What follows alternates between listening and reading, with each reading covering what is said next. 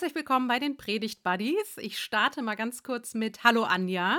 Hallo Lea. Schön dich zu sehen. Wir, da lacht sie. Wir haben heute wieder eine besondere Folge, weil Professor Dr. Oliver Pillner ist bei uns zu Gast im Podcast. Wir freuen uns darüber sehr. Wir sagen erstmal Hallo Oliver. Hallo Lea, hallo Anja. Hallo. Ein paar Sätze zu dir. Du bist Professor Dr. Oliver Pildey an der, an unserer, bei den Baptisten, an unserer Hochschule, an unserer Fachhochschule und unterrichtest im Bereich der praktischen Theologie in Elstal vor den Toren zu Berlin, wie es immer so schön heißt. Hast aber, soweit ich weiß, promoviert im Bereich der systematischen Theologie in Tübingen. Habe ich nochmal nachgelesen. Ich hoffe, dass das stimmt. Das stimmt. Und zuvor hast du das äh, kennen sich ja nicht alle aus mit unserer Kirche, die Akademie geleitet. Wer sich dafür interessiert, kann auch gerne mal beim Bund Evangelisch-Freikirchliche Gemeinden in Deutschland nachlesen, was das alles so beinhaltet. Jetzt freuen wir uns auf jeden Fall erstmal, dass du da bist und wir drei sind auch KollegInnen. Also du bist auch ordinierter Pastor bei den Baptisten oder im Bund evangelisch-freikirchlicher Gemeinden und hast, wenn ich das auch richtig gelesen habe, dein Vikariat oder dein Dienst in Braunschweig gemacht. Genau, knapp fünf Jahre in der Gemeinde Braunschweig-Heidberg. Wunderbar. Schön, dass du da bist. Wir haben es heute mit einem spannenden Text zu tun, weil er unfassbar bekannt ist. Ich würde sagen, er gehört fast zur, zur Allgemeinbildung in, in bestimmten Kreisen. In Westdeutschland, wie man so schön sagt, auf jeden Fall, weil das natürlich irgendwie die Bundesländer sind, wo auch mehr Religion immer schon Raum hatte.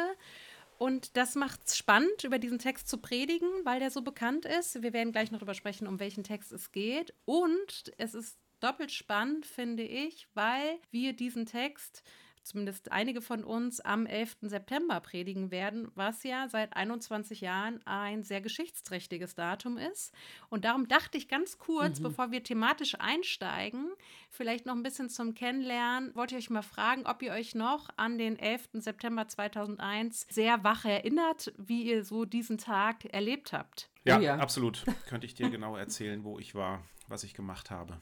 Vielleicht nicht in einer epischen Breite, das sprengt den Rahmen, aber so ein paar Sätze, wie du das so wahrgenommen hast am 11. September 2001. Ich habe damals noch in Tübingen gelebt, hatte gerade mit meiner Dissertationszeit angefangen, war aus dem Theologikum in die Stadtmitte gelaufen, war in einem Geschäft und da lief ein Monitor, Smartphone und so war ja alles noch nicht. Und da sah ich, wie ein Flugzeug in diese Türme da hineinflog und einer der ersten Gedanken, die ich hatte, es gibt Krieg, das weiß ich noch. Und dann hat mich meine Frau mhm. aufgesammelt mit dem Auto und wir sind nach Hause gefahren und haben Fernseher angeschaltet. Genau, das erinnere ich noch. Und seit dem Jahr 2006 gibt es was Wunderbares, denn da wurde unser Sohn geboren am 11. September. Oh, und mein Gastvater aus den USA hat gesagt, something finally good happened on 9-11. Endlich ist was Gutes am 11.9. Ja. passiert. Danke dir. Anja, wie war es bei dir? Ich war am 11. September in Göttingen. Ich habe damals Betriebswirtschaftslehre studiert auf Lehramt. Das habe ich ja nicht vollendet, das Studium weil die Mathematik mit zu schaffen machte. Und ich habe auch Promotion gemacht, Werbeaktionen. Und wir waren für das schnellste Handy mit dem schnellsten Auto unterwegs. Damals kam der Communicator raus und das war so das erste, so Smartphone-Vorläufer, ja. Und wir waren in Göttingen in der Fußgängerzone mit diesem exzellent, diesem epischen Auto, ja. Das war ein unfassbar geiles Gefährt und hatten dieses Handy in der Hand und genau wie Oliver berichtet, in einem der Schaufenster war so ein Bildschirm und ich, dachte, ich war, also ich war wirklich fassungslos. Und ich weiß noch, wie ich versucht habe, damals meinen Mann zu erreichen und wir uns beide bestätigt haben, dass wir so wie das Kaninchen vor der Schlange saßen und dachten, mhm. das kann alles nicht wahr sein. Ja, so, also das war, und das war sehr angstbesetzt. Ich war schon zweifache Mutter und ich dachte, wenn jetzt Krieg kommt, was, ich muss zu meinen Kindern. Und dann wurde die Promotion-Tour tatsächlich auch abgebrochen. Wir sind nach Hause gefahren und konnten zu unseren Familien. Ja. Ja, vielen Dank euch. Ich sage es nur deshalb, weil ich halt glaube, dass viele Predigthörenden an diesem Tag genau wissen, was sie vor 21 Jahren gemacht haben, wie sie diesen Tag erlebt und wahrgenommen haben. Wenn man jetzt fragen würde, was habt ihr vor 21 Jahren am 10. September gemacht, wenn das kein besonderes privates Datum ist, wird man sich daran nicht erinnern, aber an dem 11. September auf jeden Fall. Und das wird mitschwingen, denke ich, an diesem Sonntag. Es ist der 13. Sonntag nach Trinitatis. Wir sind also immer, kommen immer weiter mit den vielen Sonntagen nach Trinitatis. Und der Wochenspruch, über den haben wir interessanterweise gerade äh, letzte Woche auch ganz kurz gesprochen, steht in Matthäus 25, 40b. Christus spricht, was ihr getan habt, einen von diesen meinen geringsten Brüdern, das habt ihr mir getan.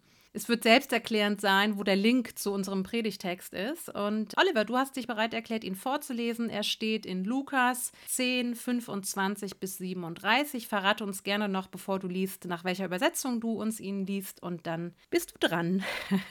ich lese ihn nach der neuen Zürcher Bibel. Die äh, finde ich an der Stelle ein bisschen eingängiger als die von mir sonst sehr geschätzte Luther-Übersetzung.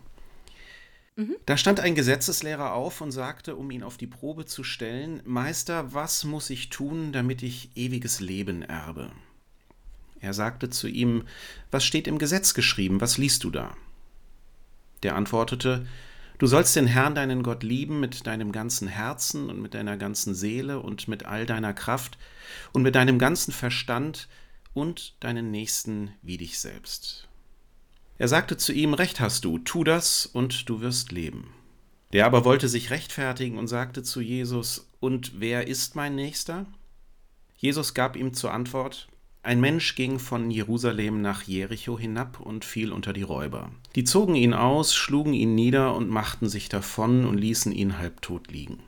Zufällig kam ein Priester denselben Weg herab, sah ihn und ging vorüber. Auch ein Levit, der an den Ort kam, sah ihn und ging vorüber. Ein Samaritaner aber, der unterwegs war, kam vorbei, sah ihn und fühlte Mitleid. Und er ging zu ihm hin, goss Öl und Wein auf seine Wunden und verband sie ihm. Dann hob er ihn auf sein Reittier und brachte ihn in ein Wirtshaus und sorgte für ihn. Am anderen Morgen zog er zwei Denare hervor und gab sie dem Wirt und sagte, Sorge für ihn, und was du darüber hinaus aufwendest, werde ich dir erstatten, wenn ich wiederkomme. Wer von diesen dreien, meinst du, ist dem, der unter die Räuber fiel, der Nächste geworden? Der sagte, derjenige, der ihm Barmherzigkeit erwiesen hat. Da sagte Jesus zu ihm, Geh auch du und handle ebenso. Vielen Dank. Wir hatten gerade letzte Woche auch ein Text aus dem sogenannten Lukanischen Doppelwerk. Da hat Anja auch noch mal ein paar Sätze gesagt zum Verfasser, zu Einleitungsfragen. Ich habe eben schon gesagt, es ist irgendwie ein Stück Weltliteratur, vielleicht nicht ganz so bekannt wie das Gleichnis, welches oft den Titel trägt, Der verlorene Sohn, aber auch schon sehr, sehr bekannt. Und in den Bundesländern, wo es Religionsunterricht gibt, kann man auch sagen, dass man während der Schulzeit eigentlich mal in Kontakt kommt mit diesem Gleichnis oder halt auch, falls man sich konfirmieren lässt oder so ähnlich oder die Firmung bekommt und so weiter und so fort. Es ist ein Stück, was in der Diakonie auch so uns so, so ein Fünfer-Schritt der diakonischen Hilfe vor Augen führt. Diese fünf Schritte heißen Mitleiden, also sich berühren zu lassen, retten, in Sicherheit bringen, sorgen bzw. versorgen und auch wieder loslassen. Das ist hier, was uns der Text auch erzählt.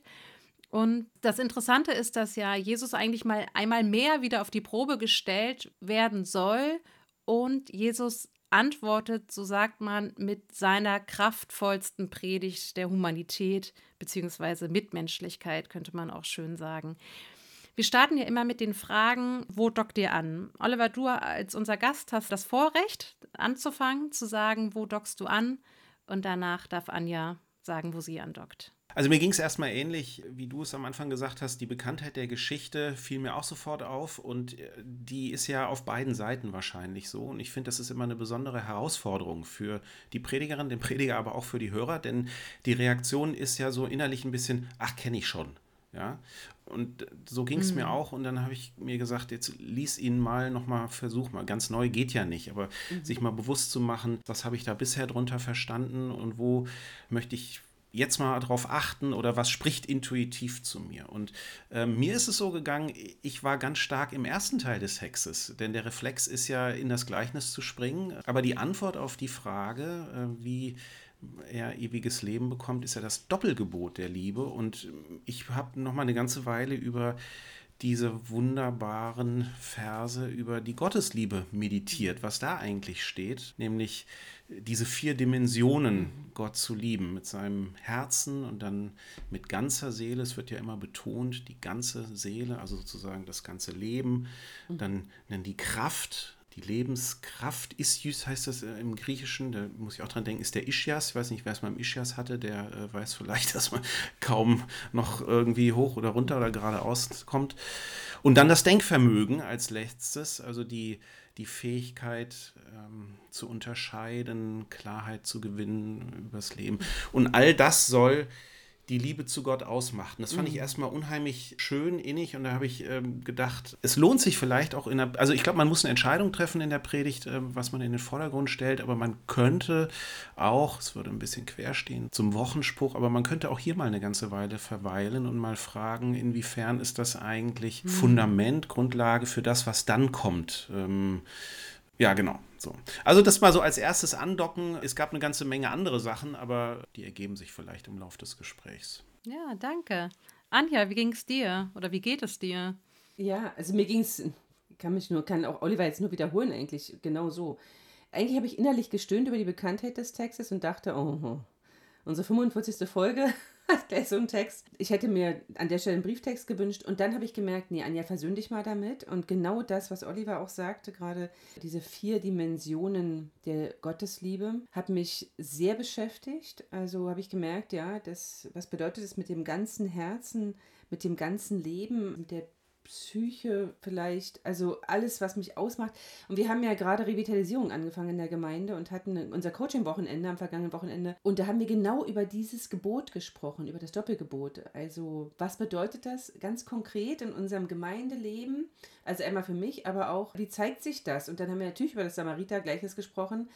Und da habe ich gemerkt, ja krass, der Text ist so alt und so bekannt und so aktuell, das kann man sich kaum vorstellen. Vor allem auch der Rückbezug eben auf dieses Doppelgebot, das ja auch im Heiligkeitsgesetz steht. Und da habe ich gemerkt, da bin ich so richtig nochmal, also ein Paralleltext ist der 3. Mose 19, wo da nochmal deutlich darauf hingewiesen wird, was es bedeutet, den Nächsten zu lieben, wer überhaupt der Nächste ist, also unabhängig von dem Gleichnis, das Jesus erzählt, da habe ich gemerkt, geht mein Herz ganz weit auf, da hätte ich unfassbar viel zu erzählen dazu. Das war eins und einen zweiten Gedanken noch, den fand ich, habe ich noch, ich schreibe das ja mal ab und äh, ich habe das nach der bibelgerechter Sprache abgeschrieben und da steht, und was du mehr ausgibst, das will ich dir bezahlen, wenn ich wiederkomme. Das sagt ja der Samariter dem Wirt. Und das Spannende ist, es geht nicht darum, das, was du nicht verbrauchst, das will ich wiederhaben, sondern eher, was du mehr ausgibst. Also es wird nicht darum gerungen, ob der überhaupt mehr ausgeben darf, sondern völlig klar gesetzt, ja, es kostet, was es kostet. Und das sollst du auch erstattet bekommen. Das fand ich auch sehr, sehr cool. Mhm. Ja, danke. Ich bin äh, diesmal an einer kleinen Sequenz hingeblieben, weil ich das dann auch noch in, in weiterer Predigtliteratur gelesen hatte. Und das hatte ich jetzt dann vor sieben Jahren, also 2015, der Text das jetzt mal Perikope war, war mir das gar nicht so aufgefallen oder habe da nicht so einen Schwerpunkt draufgelegt. Das Krasse an diesem Text ist ja, dass da zwei Menschen vorbeigehen, die vorübergehen. Das heißt, zweimal zeichnet sich eigentlich so eine potenzielle mögliche Hilfe an und die mhm. geht vorüber. Und wie oft erleben das Menschen, dass mhm. sich eigentlich so eine mögliche Hilfe vielleicht auftut, so eine mögliche Hilfe aufzeigt und dann greift die nicht. Mhm. So. Und mir sind so diese ganzen Texte eingefallen, auch von großen Literaten, auch der deutschen Sprache, die dann sagen, wenn sie doch wüssten, dann würden sie. Ne? Und mhm. wenn das offenkundig wäre, dann würde doch die Welt. Und ich dachte, es ist so viel offenkundig. Ich musste sofort nochmal auch an Karatepe denken, an, an alle Lager, wo Geflüchtete leben. Und die Welt mhm. weiß, und aber sie macht so mhm. wenig so und das habe ich das habe ich gemerkt, das berührt mich irgendwie emotional, die vielen Menschen, die davon ausgehen, naja, wenn die Menschheit davon wüsste, dann würde sie mhm. doch helfen. Oder auch mhm. oder im privaten, im, im, individuellen Fall, da bahnt sich irgendwie eine Hilfe an und dann greift die nicht oder dann kommt die nicht zustande. Und ich glaube, das ist auch das, was ich jetzt so in meinem direkten Umfeld auch oft erlebe, ist gerade im medizinischen Bereich, dass irgendwie erst der Arzt oder die Ärztin Nummer sieben helfen kann und nicht die mhm. ersten drei, vier, fünf, sechs, sieben Arztbesuche, die man irgendwie hatte. Und das ist mir so zum ersten Mal aufgefallen, dass er, dass der Text so mitbringt, da bahnt sich was an, da zeigt sich was auf und dann läuft das ins Leere. Wie krass muss das sein? Mhm. Und auch dieses andere, da bleibt jemand halbtot liegen, da habe ich so gedacht, das ist ein bisschen wie, halbtot ist ein bisschen wie ein bisschen schwanger. Irgendwie geht das nicht, ne? So, mhm. aber es wird ja damit gezeigt, ohne Hilfe kommt er da nicht mehr hoch. So, ne? Also ohne mhm. Hilfe bleibt er liegen. So. Das fand ich nochmal so sehr, sehr berührend. Also ihr habt jetzt schon gesagt, wo ihr irgendwie angedockt seid. Wenn wir jetzt mal versuchen aufzuspüren, was das Evangelium in diesem Text ist. Was würdet ihr sagen? Warum lohnt sich das, auch diesen bekannten Text zu predigen, wenn ihr schon so weit seid? Und was ist für euch das Evangelium? Auf den ersten Blick finde ich, ist das Evangelium nicht ganz so gut zu erkennen, weil das vor allem, finde ich, ein Text ist, der mich herausfordert zum Tun und äh, ja, das Evangelium braucht auch Tat, damit es sichtbar wird, keine Frage, das wissen wir, glaube ich. Aber das, also die, die Antwort, eigentlich am Ende, der letzte Vers, mache dich auf und handle entsprechend, sagt ja Jesus zu dem Fragenden. Ich finde es ja auch toll, dass er sich da so auf diese Frage einlässt und mit ihm, also ihn sozusagen den Ball zurückspielt und sagt, was, was liest du überhaupt? Eigentlich weißt du das alles. Mache dich auf und handle entsprechend so wirst du ein gutes Leben haben. Das dockt für mich so ein bisschen an an diese, für mich ist es ja eher eine Verheißung aus dem ersten Buch Mose, nachdem der erste Mensch und die erste Menschen aus dem Paradies raus sind und diesen Auftrag bekommen, am Schweiß deines Angesichts wirst du dein Brot erwerben. Das ist ja eigentlich auch eine Verheißung, also etwas zu tun, etwas zu tun, das, damit das Leben lebenswerter ist, finde ich, ist auch eine Verheißung. Und das ist einmal natürlich ein Anspruch und eine große Aufforderung an uns und kann mich auch müde machen unter Umständen. Aber eigentlich ist es für mich auch sowas wie, du bist beteiligt mit Gottes Hilfe, also über Gottes Gebot, weißt du auch, was gut ist für diese Welt, was gut ist, damit die Welt lebenswert ist. Also eigentlich ist es Samariter-Gleichnis und damit ist es auch für mich das Evangelium keine Vertröstung auf irgendwann, sondern im Hier und Jetzt geht es darum, dass das Leben gut ist. Und was danach kommt, entscheiden wir später. So.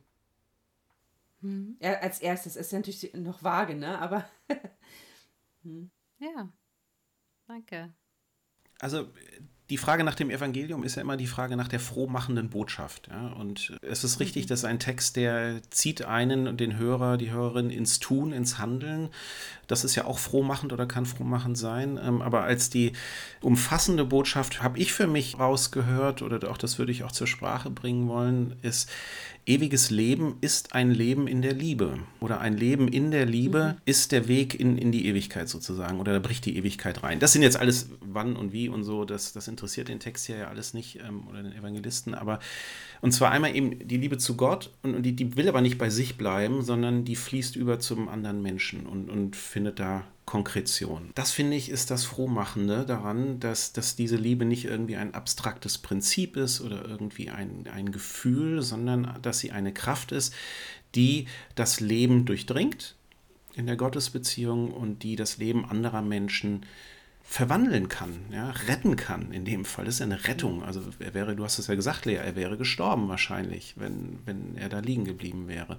So, und, und das, das höre ich als Zuspruch, das höre ich natürlich auch als Einladung und auch als Herausforderung. Und ich glaube, dann gibt's, könnte man jetzt noch so ein paar Punkte nennen, die der Text hier ins Spiel bringt, wo, wo auch, finde ich, ein bisschen paar Stacheln drin sind, so dass das nicht einfach nur nett ist, sondern auch, auch, auch wirklich etwas, was uns heute dann neu herausfordert. Ja. Ja, ich hatte gelesen von einer Exegetin, die hat geschrieben, dass diese Gleichnisse erst viel später so äh, ich zitiere, ethisiert worden. Also man sagte, früher ging es ja bei diesen Gleichnissen erstmal allen voran darum, auch, dass sie etwas von Gott erzählen. Und da hat sie das, fand ich, sehr äh, ansprechend gesagt. Das, was hier der Samariter ja macht, ist, dass der mit seinem vollen Körpereinsatz hilft.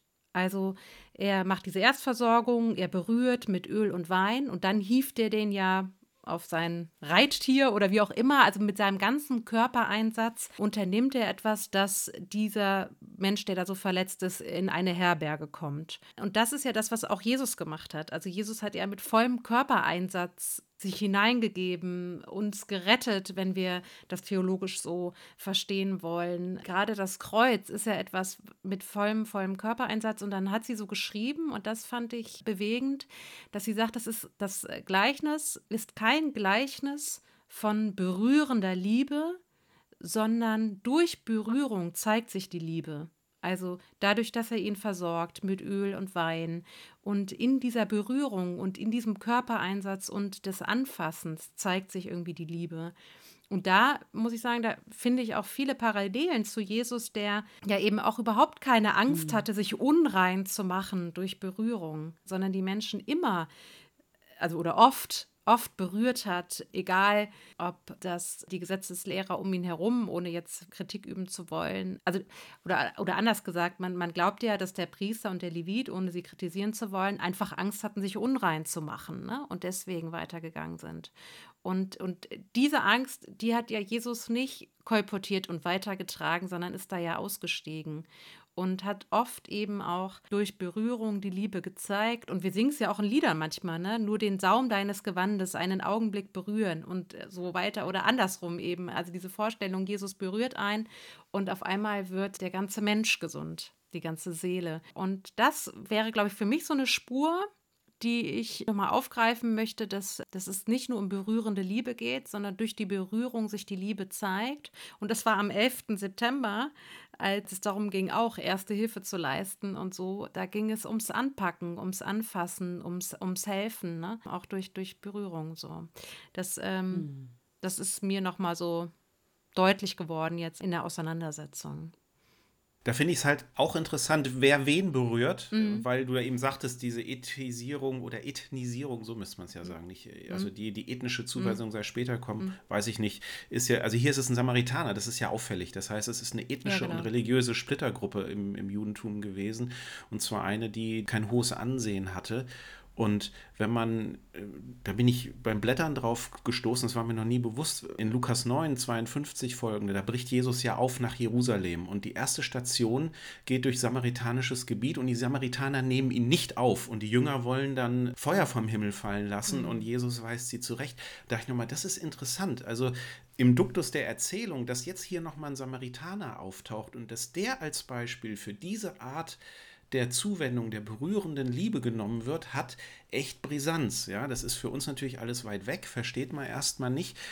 Aber wenn man da mal über, also ich meine, die hatten sozusagen die falsche Bibel, ja, und, und sie waren auch irgendwie ethnisch suspekt. So, und, und da mal nachzugucken, was heißt denn das für uns heute? Also, das kann man jetzt in ganz verschiedene Kontexte reinhalten und sich dann zu fragen, was sagt es mir, dass eine solche Person vorbildhaft diese Barmherzigkeit zeigt, von der dann im Evangelium von Gott und von Jesus die Rede ist. Ich finde das schon bemerkenswert. Das finde ich auch das Spannende. Es bricht ja auf im Sinne von, mein Nächster ist auf jeden Fall mein jüdischer Bruder oder meine jüdische Schwester, sondern äh, es ist auch ein Lehrstück über, über Fremden und Feindesliebe. Und es sagt vor allem, dass das, wer mein Nächster ist, das ist immer verwunderlich. Und das ist immer, es ist vielleicht immer anders, als man das schriftlich festhalten kann, sondern es kommt immer auf die Situation an, die in, immer individuell ist, habe ich auch gelesen. Also, äh, dass, dass Jesus eben, also das genau eben, dass es jetzt hier ein Samariter ist, klar machen möchte, oder ein Samaritaner, das immer sehr verwunderlich sein kann, wie mhm. diese Frage zu beantworten ist. Ja, und wenn man jetzt nochmal reinguckt in 3. Mose 19, da ein Zeiligkeitsgesetz mhm. und äh, nochmal sich es vergegenwärtigt, das ist eine richtige Zuspitzung, ja. So, also einmal das Doppelgebot wird da natürlich deutlich gemacht, aber dann auch, dass man, wie man umgehen soll mit dem Nächsten. Also am Anfang steht in den Versen, dass man ihm sozusagen nicht schaden soll und, und am Ende steht sogar, man soll ihn lieben. Ja, also tatsächlich den Nächsten lieben, also nicht nur nicht schaden, sondern ihn lieben, also ihm Gutes tun. Und dann auch es als AT-Lesung für den Sonntag vorgesehen, bis hin dazu zu gehen, wie man mit den Fremden umzugehen hat, nämlich sie in seinen Reihen nicht nur zu dulden, sondern aufzunehmen. Das finde ich total wichtig. Ähm, das ist mich auch tätige Liebe und in der Tat auch manches davon mag uns befremden und auch irritieren und vielleicht sogar auch Angst machen, bedrohen nützt aber nichts, steht im Gesetz drin und das natürlich Jesus mit dem Schriftgelehrten, mit einem, der sich in der Tora auskennt, da dieses Gespräch führt ihn auch ernst nimmt und sagt, ja, was liest du denn? Sag mir, erzähl mir mal, was du da liest, was du gelesen hast oder auch wie du es liest. Das heißt ja für mich auch, wie du es verstehst. Das finde ich total spannend. Sollte man nochmal gucken. Und ich finde, man sollte auch in die Epistel reingucken für den Sonntag, weil da nämlich steht, wer liebt, der ist aus Gott geboren. Und das ist total cool, weil das ist genau das, was Oliver eben auch sagt. Darum geht es. Es geht darum, dass in all den Versen es um die Liebe geht. Und die Liebe muss irgend, also das hat, bindet mich an Gott an. Wenn ich liebe, wie ich liebe, also wie ich liebe, zeigt auch, wie ich zu Gott stehe. Und dass Gott zu mir steht, das ist sowieso klar. Also jedenfalls wird das bei mir, für mich in diesem Gleichnis deutlich. Ja, danke. Möchtest du noch mal reagieren, Oliver? Du?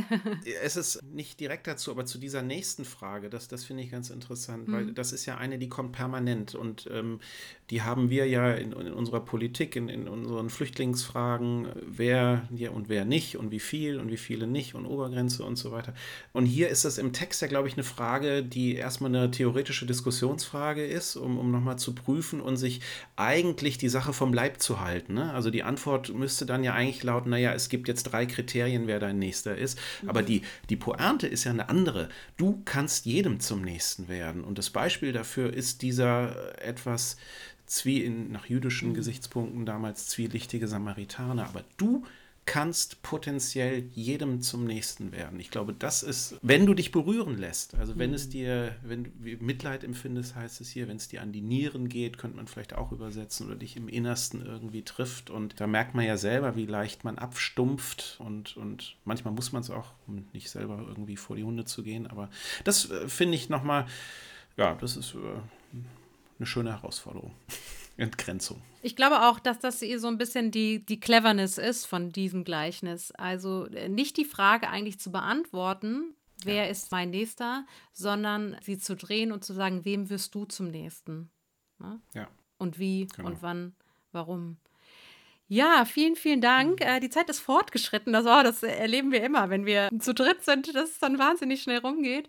Und äh, vielleicht trotzdem noch, habt ihr schon eine Arbeitsüberschrift oder einen Titel, den ihr vielleicht über die Predigt schreiben würdet, wenn ihr ihn dann predigen würdet? Anja, du tust es, glaube ich, ne? Ich werde predigen darüber, ja, ja. Hm.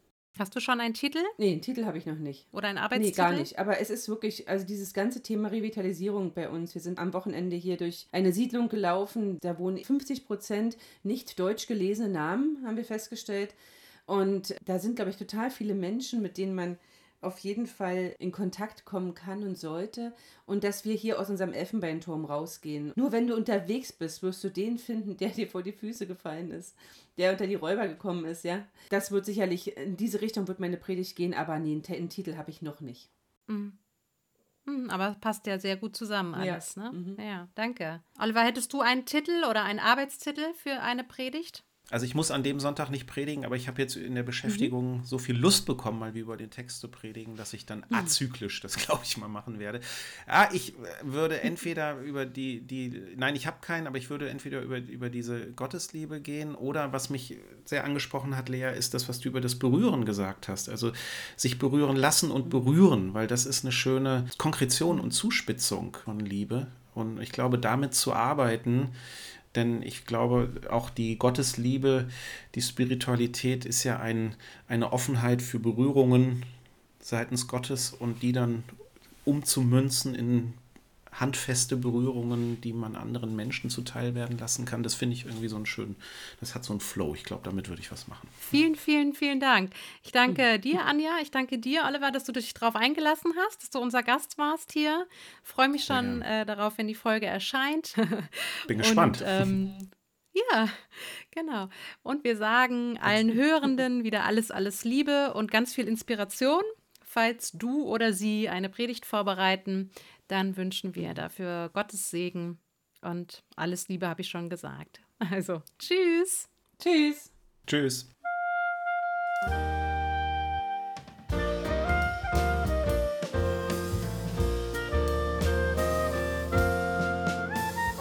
Bis nächsten Montag mit den Predigt Buddies.